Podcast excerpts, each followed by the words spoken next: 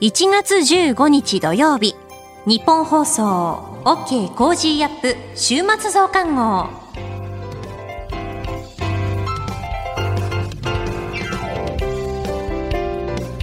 ニッポン放送アナウンサーの新行市佳です。OK コージーアップ週末増刊号。今週の放送でセレクトした聞きどころ今後のニュースの予定などを紹介していくプログラムです。毎週土曜日の午後に更新しています。OK コージーアップ週末増刊号まずは今週の聞きどころそしてこれからのニュースの予定の紹介。そして Cozy up コメンテーターがゲストと対談するコーナー。今月は経済学者の飯田康之さんと作法家の三枝理枝子さんが登場します。後半はトレーダーで株ブロガーのひなさんから今週の株式市場のまとめと来週の見通しについてお送りしていきます。さあ、今週のニュース振り返っていきましょう。今週は沖縄、山口、広島の3県にまん延防止等重点措置を適用。日米2プラス2、10ヶ月ぶりに開催。スー・チー氏、無線機違法輸入で禁錮4年の有罪。中国天津市全市民対象に PCR 検査。11月の景気動向指数2ヶ月連続上昇、車の生産が回復。政府のオミクロン株水際対策来月末まで維持。北朝鮮の飛翔体5日の弾道ミサイルより技術的に進展。香港立法議会が開会。17日召集の通常国会、岸田総理の施政方針演説の原案が判明。アメリカが北朝鮮の核ミサイル開発で制裁、こういったニュースについて取り上げました。さて、今週の聞きどころですが、1月13日木曜日、番組初登場、多摩大学ルール形成戦略研究所客員教授で事務局長の井形明さんのプロフィールの紹介と、経済安全保障推進法案17日からの国会に提出へ、このニュースについて振り返っていきます。それでは今週のプレイバック。この時間からコメンテーターの方々ご登場です。今朝は番組初登場、多摩大学ルール形成戦略研究所客員教授で事務局長の井形明さんです。おはようございます。おはようございます。おはようございます。よろしくお願いします。鮮やかなありがとうございます。はい、えー、まずはですね、えー、ざっとでありますが、プロフィールをご紹介いたします。えー、国際キリスト教大学 ICU 教養学部をご卒業、えー、そしてコロンビア大学大学院政治学研究科修士課程を修了されています。ますアメリカのシンクタンクパシフィックフォーラムのシニアアドジャンクトフェローや、国際議員連盟の IPAC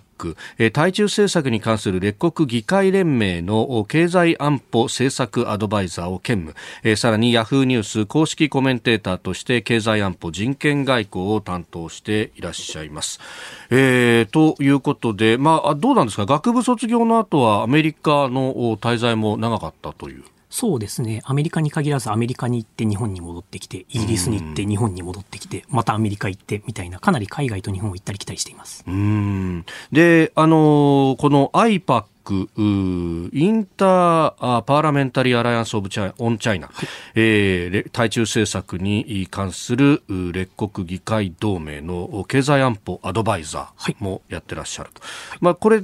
対中国に対して西側がどうするっていうのがご専門の一つでもあるというところですか？そうですね。あの、この IPAC というのが非常に変わった国際連携の仕方でして、普通、あの、やっぱり国際機関というと、各国の政府が一緒にどういうふうに協力しようかっていうのを話し合うんですけれども、はい、これは各国の議員ですね。20カ国の民主議国および欧州議会の21の議会が一緒になって、はい、ちょっと対中政策しっかり足並みを合わせていこうねということでできたものです。その中には日本の国会も入っている。そうですね。日本の国会議員さんも現状確か30人か40人くらい入っているんですけれども、あの、共同議長には現在国際人権問題担当補佐官になれた中谷源先生だったりだとか、あとはあの、最近あの、議員を辞められた、はい、あの、山尾志織改め菅野志織さんなんかが元共同議長でして、最近になってあの自民党からは斉藤健先生、あと国民民主党からは船井先生の2人が新たに共同議長に就任していますね。うん。まあ、この辺りの人たちのね、名前を聞くと、あの、それこそ香港の人権に関しても積極的に活動してきた人たちでもあると。はい、まあ、後ほどやりますけれども、そうすると対中非難決議であるとか、はい、まあ、その辺の話というのも非常にご専門の一つであると。はいあの議会のこの対中国政策、空気に関しても、やっぱりここ5年ぐらいでガラッと変わった感じですか？そうですね。あの、日本でもガラッと変わっているんですけれども、うん、やはり欧米の方がこの変わり身はこう激しかったといいますか、うん、やはりヨーロッパですと、今までは一番こう脅威と思う国はどこかって言われると、ロシアだったんですよね、はい、それがだんだんとやっぱり中国の方がまずいんじゃないかということで、うん、同じくらいに脅威認識が上がってきているというのが挙げられます。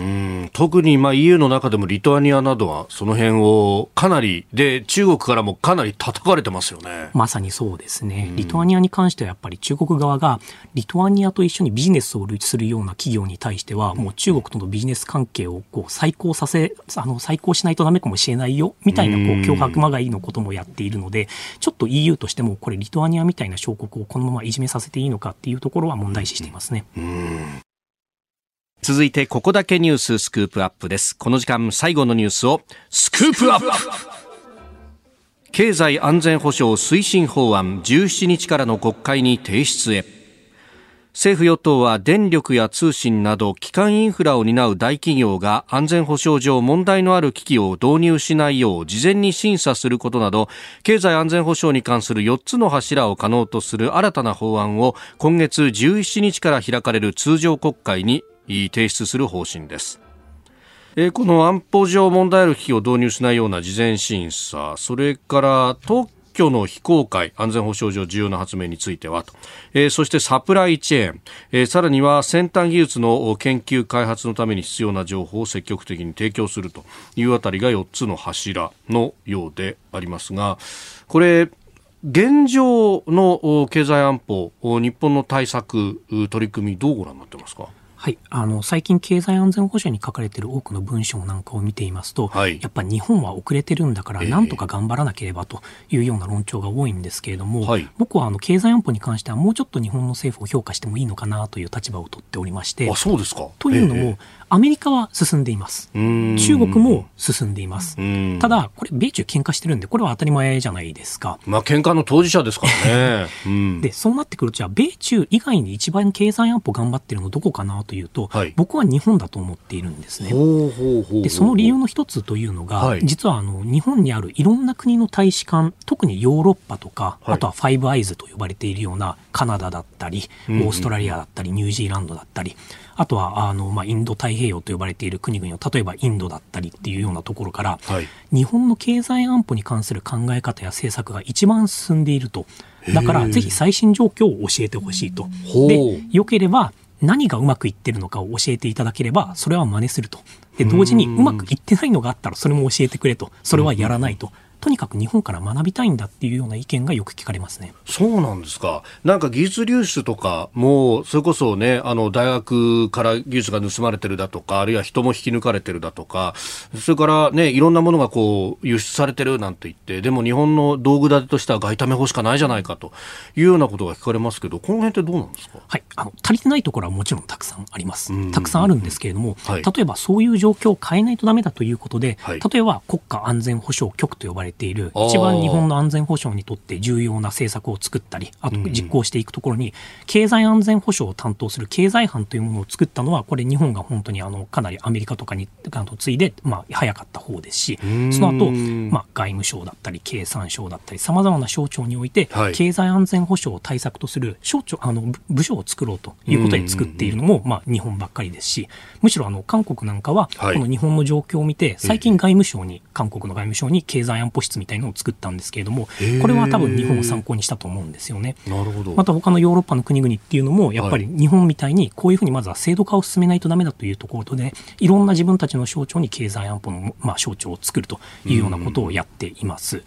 で、あの、まあ、外為法に関しても、もちろん今のところ外為法しか、こう、ものと金を止めるためにはないというのはその通りなんですけれども、これに関しても、例えば重要な技術に関しては、もうちょっとあのしっかりと守っていこうねというふうな形で外為法を改正するというような方向で動いていたりだとか、あと技術が漏れるっていうのは、物と金と同時に人もやっぱりあるわけですよね。研究者なんかは引き抜かれて、で、やっぱりこう、まあ頭の中に入ってる設計図っていうものは向こうに行っちゃえば、全部それでまあ輸出してるのと同じことじゃないかということで、こういうのをみなし輸出なんて言ったりもするんですけれども、はい、これを止めるために、例えば、国が研究費を出すときに、ちゃんとあなたは他の国から研究費とかをもらってないかどうかっていうのを開示してくださいねっていうような新たな条件をつけたりだとか、既存の枠組みの中でできることはかなり頑張ってやってきたんですね。で、今回この経済安保推進法案というのが出た理由というのが、はい、もう既存の枠組みで頑張って解釈でできるところに関しては、もうやりきったかなと。なので、そろそろ新しい法案が必要だということで出たというのがあります。で、またここであの4本柱ということで出てるんですけれども、はい、多分これだけでもまだ足りないんですけれども、はい、これ多分今回この推進法案が通ると、うん、今後定期的にまたバージョンアップしていくと思うんですよね。で、その都度その都度また新しいような施策が取られていくというふうに考えていいと思います。これはだからある意味のこう基本法みたいなもので、えー、各法律の当該部分でまたバージョンアップだとかっていうのが繰り返されるということですか？まさにそうですね。なので、このような形でしっかりと基本法みたいなものを作ってるのは、本当日本は数少ない世界の一つの国ですし、またあの経済安保大臣って作ったのも、はい、これも多分世界で初なんですよ。そうなんですね。はいですので、本当にあの日本はあの、まあ、アメリカ、中国にはキャッチアップしようとしている、それはその通りなんですけれども、はい、ただ世界で見るとかなり先進的だというふうに、まあ、今の政府を評価してあげてもいいんじゃないかなというふうには感じますね。なるほど、確かにこう国家安全保障局を作るとき、えー、で安全保障会議を作るときも、アメリカの事例っていうのがものすごく引かれて、うん、やっぱりアメリカと比べて日本は遅れてるっていうところからの視座で報じることが多かったし、僕自身もそうだったと思うんですが。あ他の国って確かにあんまり報じられないし、見たことないですね。そうですね。特にあの EU なんかを見ると、はい、そもそも経済安全保障をどう定義するのっていうところからやっぱり始まってるんですよね。でさらに EU で難しいのは、はい、じゃあその技術流出の問題とか投資規制の問題とかって国レベルでやることなんですかと、それとも EU レベルで統一してやることなんですかっていうようなところもまだ決まっていないような状況で、日本がどんどんどんどん進んでいる。だから日本から学を、学びたいというようになっているのが現在の状況ですね。あ先ほどね、そのリトアニアが中国から圧力をかけられてるっていう話がありましたけど、それこそリトアニアで作ったドイツの製品は、ドイツのね、あの Made in Germany って書いてあっても、買わねえぞみたいな、ドイツの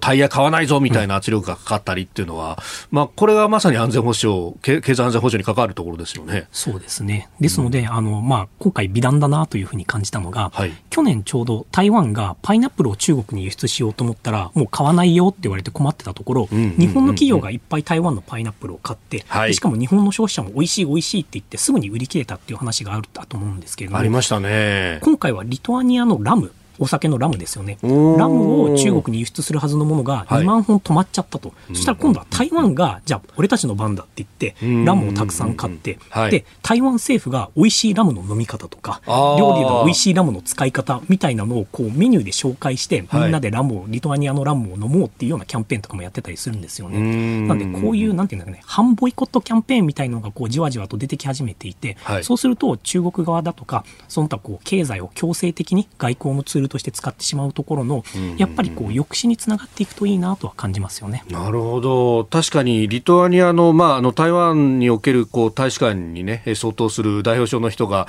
なんか、ビール工場だとかいろんなところ回って動画上げたりとかしてますよね。そうですね。これうまいんだよみたいな。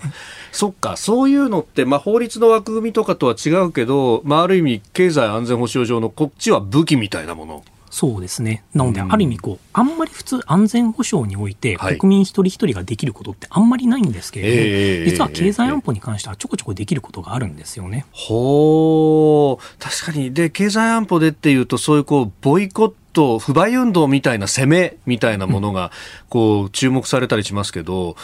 それにカウンター当てていくっていうのも、国民一人一人でできることって結構あるんですね。そうですね。まさに反ボイコットキャンペーンという感じですね。うん。いや、そう考えると、この経済安保ってやっぱりちょっと遠いところのものとか、いや、僕ら関係ないです企業が頑張るんでしょみたいなところのものだったけど、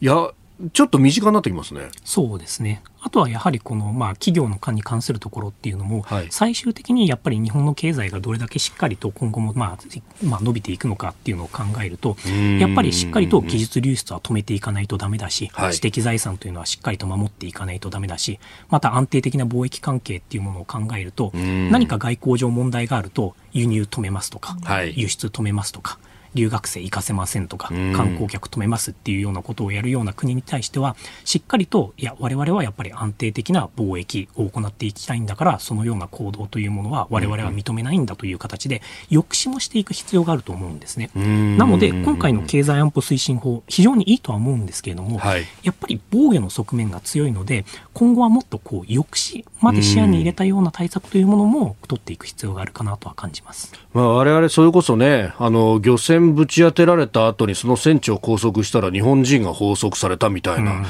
結構そういった経験を積んでるわけですよね。うん。あの、そのような人質外交も、まあ、それも経済安保に入れてしまうのかっていうのはちょっと迷うところではあるんですけれども、はい、例えば、あの、カナダ人の、あの、二人のマイケルと言われている人が、えーえー、あの、カナダの政府が、ファーウェイの CFO を捕まえたときに、はい、まあ、いわゆるリタリエーションとして、反撃として、まあ、捕まって、で、まあ、1000日近く、1000日以上でしたっけまあ、あの、拘束されて、最近ようやく解放されたりもしているんですけれども、実はこの2人のマイケルのうちの1人のマイケル・コブリグって僕知り合いでして、マジっすか？あの、シンガポールで国際会議があった時に、一緒にあの、まあ、ディナーとか食べて、はい、で、その時にあの、まあ、一緒にピザ食ってたんですけど、はい、あの、まあ、今日の話面白かったから、今日は俺が持つよってマイケルさんが言って払ってくれて、で、あの、近いうちに、あの日本行くからその時には寿司おごってねって言っていいよいいよって言ったらその2か月後ぐらいに中国で捕まっちゃったんですね。そうだったんなのでやっぱりまあそういうまあ輸出止めたり輸入止めたりあるいは人質取ったりっていうような外交政策はやっぱりこれは認めないんだっていうことをしっかりと民主主義の国々が一緒になって中国に対して訴えていくっていうことが必要だというふうに考えています。この後はこれからの1週間のニュースの予定、そしてコメンテーターがゲストと対談するコーナー、後半は今週の株式市場のまとめと来週の見通しについてです。どうぞ最後までお付き合いください。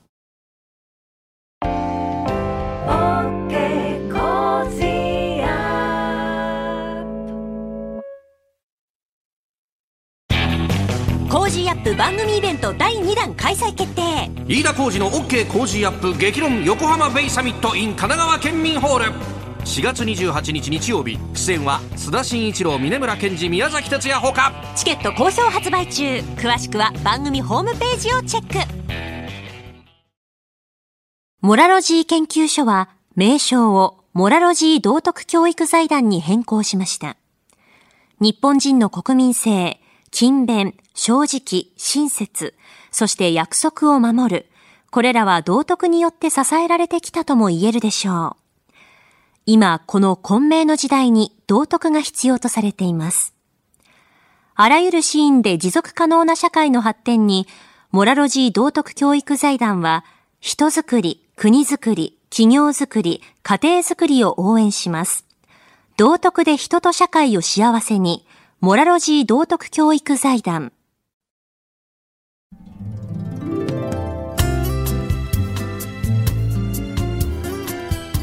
OK コージーアップ週末増刊号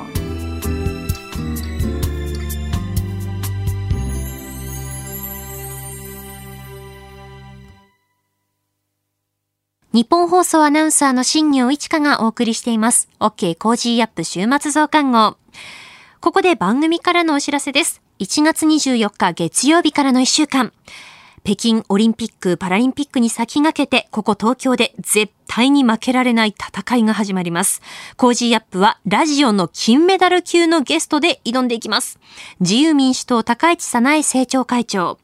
経済外交オミクロン与党の政策のキーパーソンに直撃します。さらに朝6時40分過ぎの黒木ひとみさんの朝ナビには、サッカー元日本代表の大久保嘉人さんが毎日登場です。プレゼントも金メダル級になってますよ。あの千葉の美味しいカレーが再びカムバックします。1月24日月曜日からの1週間、日本放送飯田浩二の OK 工事アップ。どうぞ応援のほどよろしくお願いいたします。さあ続いてはこれからのニュースの予定を紹介します。1月17日月曜日、阪神大震災から27年。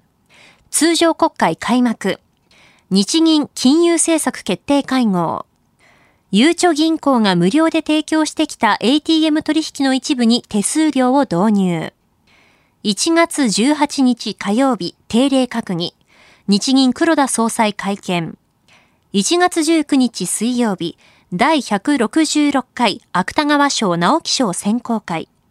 1月20日木曜日、山口県知事選告示。2021年12月と2021年の貿易統計発表。バイデン大統領の就任から1年。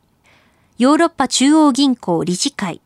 1月21日金曜日。定例閣議。小池知事定例会見。2021年平均と12月の全国消費者物価指数発表。1月22日土曜日、核兵器禁止条約発効から1年。続いては、1月17日月曜日からの飯田工事の OK 工事アップコメンテーターのラインナップを紹介します。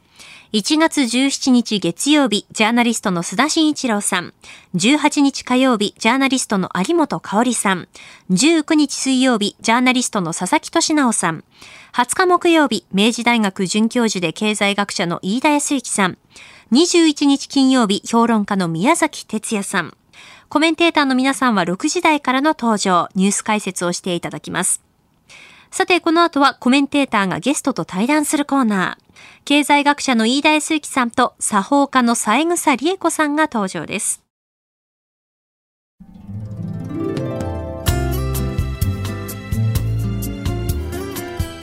OK Cozy up 週末増刊号。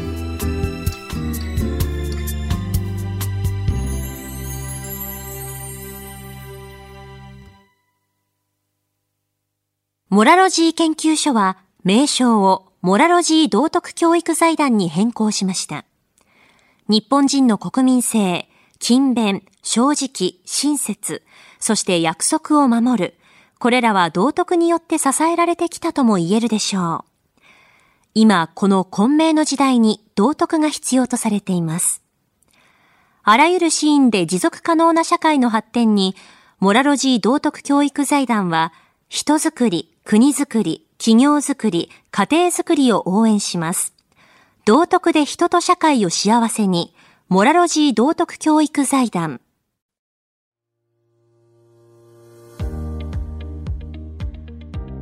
明治大学政治経済学部の飯田康之です。この配信は日本や世界を取り巻く様々な問題を掘り下げる対談番組。今回のお相手はパッションジャパン株式会社 COO CS コンサルタントで作法家の三枝理恵子さんにお越しいただきました。よろしくお願いいたします。よろしくお願いいたします。三枝さんは去年9月モラロジー道徳教育財団から人間力のある人はなぜ陰徳を積むのかという本を出版されました。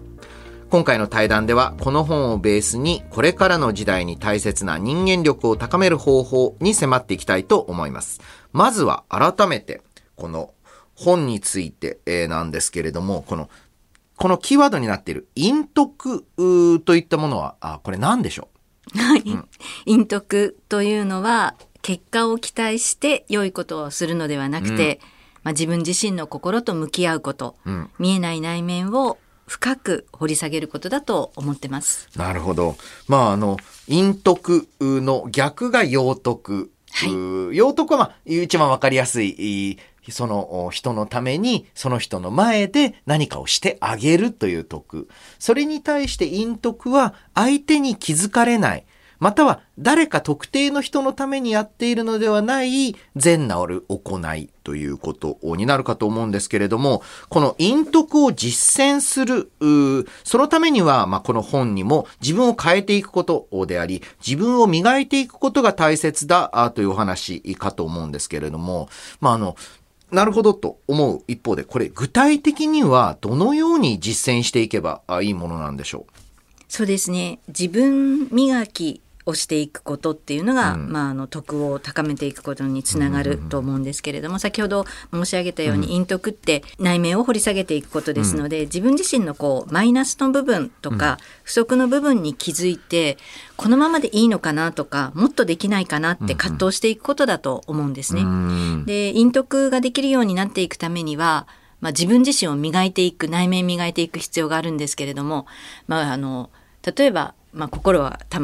心の中には魂があって、えー、玉があると思うんですけど、まあ、絹の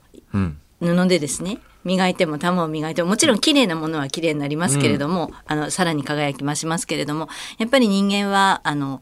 そんなに綺麗なものではないと思ってますのであの汚れも溜まってますので、磨き綱が必要だと思うんですよ。で磨き綱磨き草が何かと言いますとやはりそれは耳の痛い話だったり自分の、まあ、困難だったりとか、あと、まあ、屈強だったりとかそういうことを逃げないで今のやっぱり現代人私自身もそうなんですけど、自分の好きなことだったりあの楽しいことだったり見たいもの聞きたいものしか見なかったり聞かなかったりするんですけど、そうではなくて聞きたくないこと見たくないことをあえて見ていって、その困難に立ち向かうおうとする、できなくてもいいんですよ。チャレンジしながら失敗しながらでもやっていこうとすることが、陰徳を積むことにつながると思っておなるほど。りまあ、あの、対人コミュニケーションであったり、メディアとの接し方においても、えー現代ですと、ネットであり、SNS であり、えーまあ、そういった仕組みによって、自分が会いたくない、自分が見たくない情報から逃げることがどんどん容易になっている社会なわけですよね。はいそういった中で、まあ、あえて、えーその、まあ、葛藤を受け入れるうということを、そういったことが、まあ、一つ一つのお自分磨きにいつづつながっていくということなんですけれども、そういった自分を受け入れるためえーには何が必要なんでしょそうですね。まあ、えーまあ、葛藤っていうのは、私はその理想と現実のギうんャップと思ってるんですけれども、その差を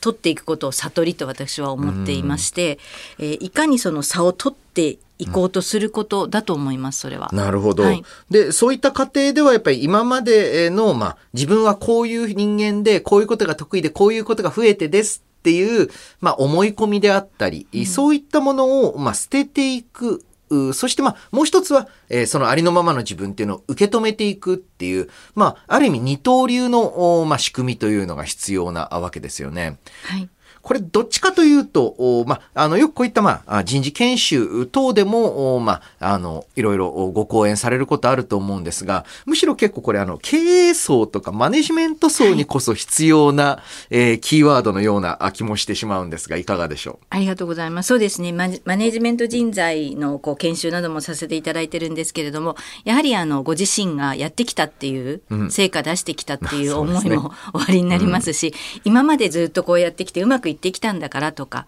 あとやはり失敗したくないですとか、自分はそもそもあのこんな能力ないしって思ってる方もいらっしゃいますし、もう年だからとか、あの思ってらっしゃる方もいるんですけれどもそうではなくてやっぱり自分が変われるって思うことが自己信頼だと思うんですが、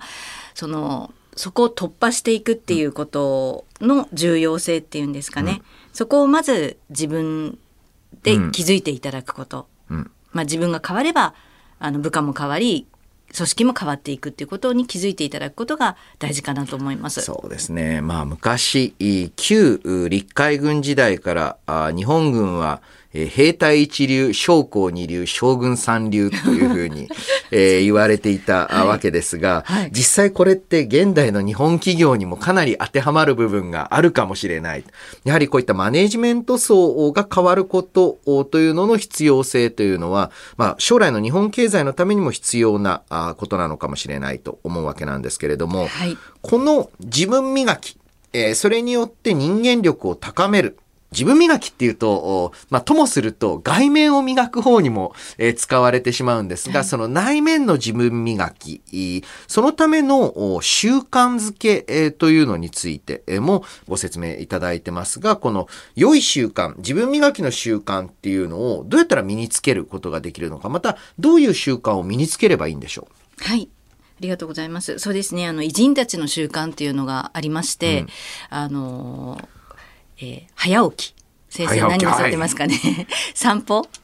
そう、早起きの散歩ですか。はい。なるほど。瞑想。はい。日記をつける。うん。など、まあ、私の師である渡辺正一先生から教えていただいたんですけれども、あの、まあ、これって全部共通点は自分の内面を見ていくっていう、そんな時間を持つことだと思うんですが、やはりあの、だらしない自分から、あの抜け出していくためには良い習慣を身につけることが大事でなかなかまあ今の4つってそんなに全部はできないと思うんですが、うん。自分をあの少しの時間でもいいんですけれどもこう振り返る。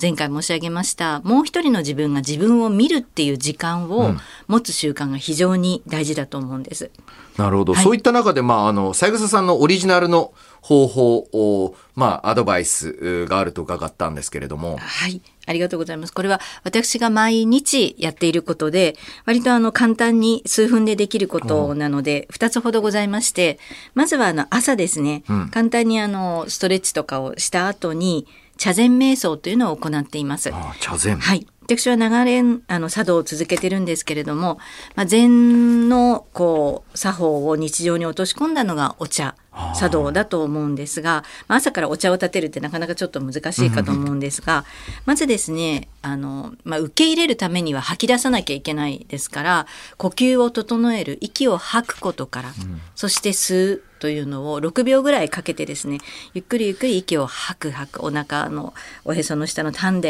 を意識しながら、で、膨らませて、息を吐くのは口から、そして吸うのは鼻から。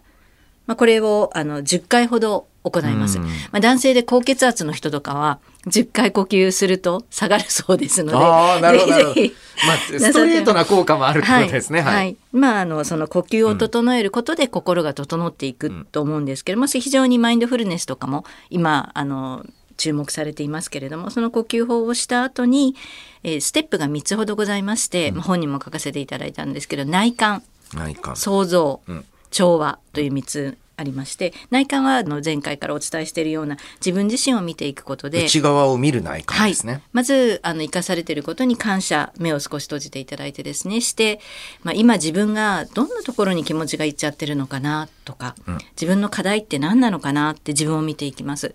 で自分自身がなんでこのように生を受けたのか、自分はなんで今日も生かされてるのかな。そんなことを自分自身に問いながらですねでそのありたい姿だったりあるべき姿っていうのを想像してそれがなってるような状態に次の想像ではですね。でワクワクしながらニコニコしながら、まあそうなってる状態理想の状態を思いながらそうなってる自分に感謝をして、で過去と現在と自分と、自分とお相手と自然と、まあ、調和をしていって、まあ、お茶を一服私の場合は立ててない場合にはおお白湯とか水でもいいんですけれども、飲んで喉を潤し心を潤し、心と魂と体をこう潤して調和していくっていうことをもうほんの5分ぐらいなんですけどやっております。なるほど。今のがまあ朝の習慣、はいそして寝る前の習慣もあると伺いました。寝る前はですね、一日の締めくくりとしましてね、これやると本当に寝つきがいいんですよ。ぐっすり 眠れるんですけれども、実は青い川というのを作りまして、あは愛ですね。はい自分自身にそれから誰かその自分以外の人に今日は愛をこう送ることができたかな、愛に満ちることができたかな。で、おはおもんぱかりですね。美しい言葉ですけれども、相手の思いを測ることができたかな、自分自身の思いを測ることができたかな。いは祈りで、お相手の幸せ。まあ、日本、世界の幸せ、自分自身の幸せのことを、まあ、ありがたいって願って思うことと、青いかですね。かは感謝。すべてに感謝をしていく。生かされていること、まあ、この場に今いさせていただいていることもそうなんですけれども感謝愛おもんぱかり祈り感謝と固い言葉が続きましたので最後は笑いなんですよ。明るい心であの、まあ、ちょっとこんなことやっちゃったなってあんまり反省しないでですね、夜ですから このような形で、きまあ、明るい気持ちで陽気な気持ちで眠りにつくとこんなことをしております。なるほど。まあ、朝、呼吸法とともに、えーそして、まあ、お茶であったり、温かいものおというので、えーまあ、整えて。で、えー寝る前にもう一度反省しつつ、まあ、そしてまたあ体調であったり気持ちを整えていく。えーこういったあ習慣、なかなかまあ実践されてる方、あまあ少ないようにも感じるんですけれども、おどうでしょう、まあこういったまあ、あの、手法は様々かと思いますけれども、こういった朝または夜の振り返りや精神を整えるということ、まあ、実践してない人が多いなと感じたりされますか？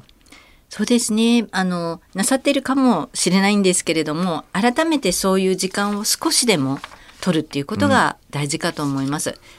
うん、なるほど、はい。ありがとうございました。今回、えー、まあ、具体的なね、左禅瞑想、そして青い川という、まあ、技術を紹介いただきましたけれども、えー、次回はですね、えー、よりこの人間力を高めるというのをテーマに、三枝さんにお話を伺っていきたいと思います。本日はありがとうございました。ありがとうございました。OK Cozy up 週末増刊号。今週の株式市場のまとめと来週の見通しについて、トレーダーで株ブロガーのひなさんに伝えてもらいます。それではひなさん、よろしくお願いします。はい、ひなです。今週も個人投資家の視点で、今の株式市場をお伝えいたします。今週のポイントは、グロース株売りのバリュー株買いです。年末年始からのマザーズの弱さが引き続き大きな影響を市場にもたらしています。一言で言うなら、グロース株売りのバリュー株買いという流れで、PER の高い銘柄が売られる傾向となっています。今週もマザーズ指数は大幅安となり、金曜日は昨年来安値を更新しています。マザーズはグロース株が多い市場であることは皆様もご存知かと思いますが、グロース売りが市場全体の動きを支配しているかのようでした。テーパリングに伴い、アメリカの長期金利が上昇することで、これまでの低金利下で買われてきた銘柄を売り、新たに PER の低い銘柄群を買うような流れができています。メガバンクなどは利ザヤ改善期待が上昇要因となっています。この他にも上昇している銘柄は、鉄鋼、自動車などのセクターです。この流れがいつまで続くかはわかりませんが、アメリカの長期金利の上昇が続く間は、例えばトヨタのようなバリュー株と呼ばれる銘柄が買われる傾向は継続していくのではと思っています。二つ目のポイントは、東証市場再編についての発表です。11日に4月4日に実施する株式市場再編後の全上場企業の所属先が発表されました。最上位となるプライム市場には1841社が上場します。企業の絞り込みは小幅にとどまり、相変わらず頭でっかちな印象は否めません。基準に満たない企業であっても、結局経営改善策を提出すれば認めてあげるよという流れの結果です。日本市場が海外市場に水を開けられているのは、東証の上場基準の緩さかなと思いますので、これでは大改革とはいきませんし、個人的にはダウ30種と比べてしまうと、やはり1841社は多すぎるのではと思ってしまいます。東証一部以外の市場からプライムに行く場合は、プライムに行くことがステータスになりますし、新トピックスに組み入れられることになりますので、プラス要因になります。東証一部以外でプライムに行く実力がありそうなのに、プライム以外を選んだ場合は、年間にかかるコストなどは数千万円単位で少なくなったりするようです。プライム市場選択への期待が高かったものの、実際はスタンダードを選択したマクドナルドやフェローテックは大きく売られてしまいました。引き続き各企業の選択を投資家はどのように判断するのか大変興味があります。来週のポイントは、要人発言と逆行高銘柄です。山際経済再生担当大臣は、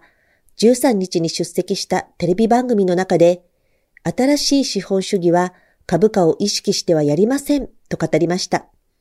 個人投資家の間では SNS などでこの発言をネガティブに捉え、もう日本株は終わりだという声が散見されました。私の周りでもかなり損失を被っている投資家が多い中、やはり逆行高を続けているのがトヨタ自動車です。大発会で人気化した銘柄は、その後も注目される傾向があるとお話ししましたが、やはり業績が期待できる割安な株式が来週も買われる動きになりそうです。下落相場の逆行高銘柄は強いので、引き続きバリュー株を中心に監視していきたいなと思います。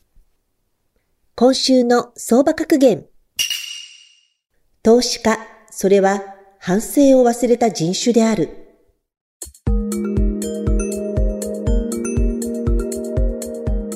イギリスのことわざです。持ち株がマイナスでも保有している間は反省できないという弱い人間の心理をついた言葉です。ですが、思い切って損切りしてしまうと、その後は気持ちが落ち着いて冷静な判断ができるようになるという教えです。以上、ひながお伝えしました。トレーダーで株ブロガーのひなさんに今週の株式市場のまとめと来週の見通しについて伺いました。ひなの株ブログではおすすめの銘柄、株の話や投資情報など発信しています。ぜひこちらもチェックしてみてください。あなたと一緒に作るニュース番組、日本放送、飯田浩二の OK 工事アップ。平日月曜日から金曜日朝6時から8時までの生放送です。ぜひ FM 放送、AM 放送はもちろんですが、 radiko や radiko のタイムフリーでもお楽しみください。OK Cozy up 週末増刊号。ここまでのお相手はニッポン放送アナウンサーの新行市佳でした。